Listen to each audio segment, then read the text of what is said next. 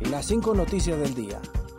A continuación te presentamos las noticias más importantes de este lunes 21 de agosto del 2023.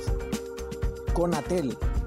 Las operadoras de telefonía móvil obligadas a bloquear llamadas en centros penales.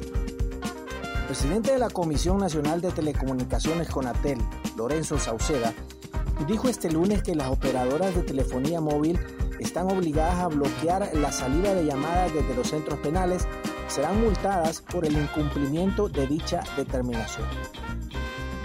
Este es un gran problema que debe ser atendido con compromiso social y humano. Tenemos evidencia de que se está dando ese mal proceder de los delincuentes y de algunas autoridades de los operadores de telecomunicaciones, señaló.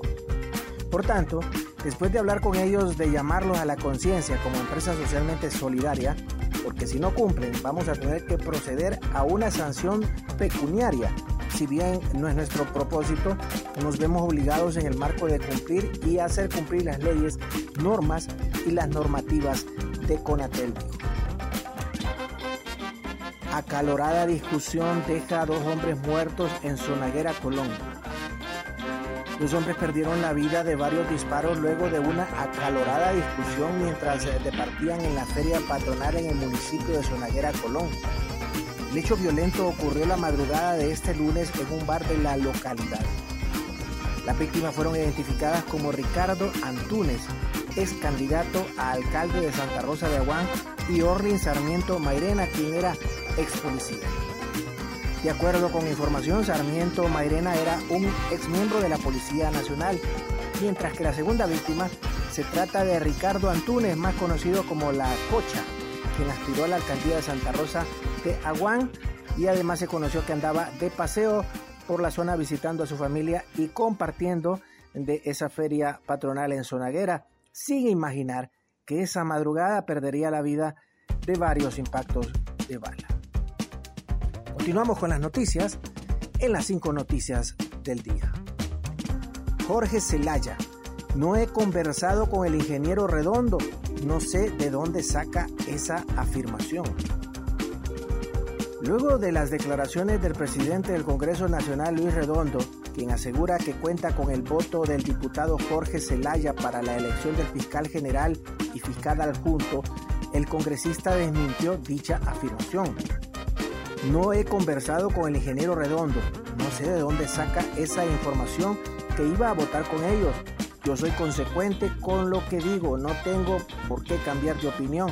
He dicho que voy a votar por cualquiera de los cinco candidatos a fiscal general y fiscal adjunto. Hace como 10 días el ingeniero Redondo me llamó para que lo acompañara a Rusia y le dije que le iba a dar una respuesta en los siguientes días. Eso fue toda la conversación, pero si piensan que si por acompañarlo en un viaje la gente va a votar por lo que él quiere, está completamente equivocado, agregó.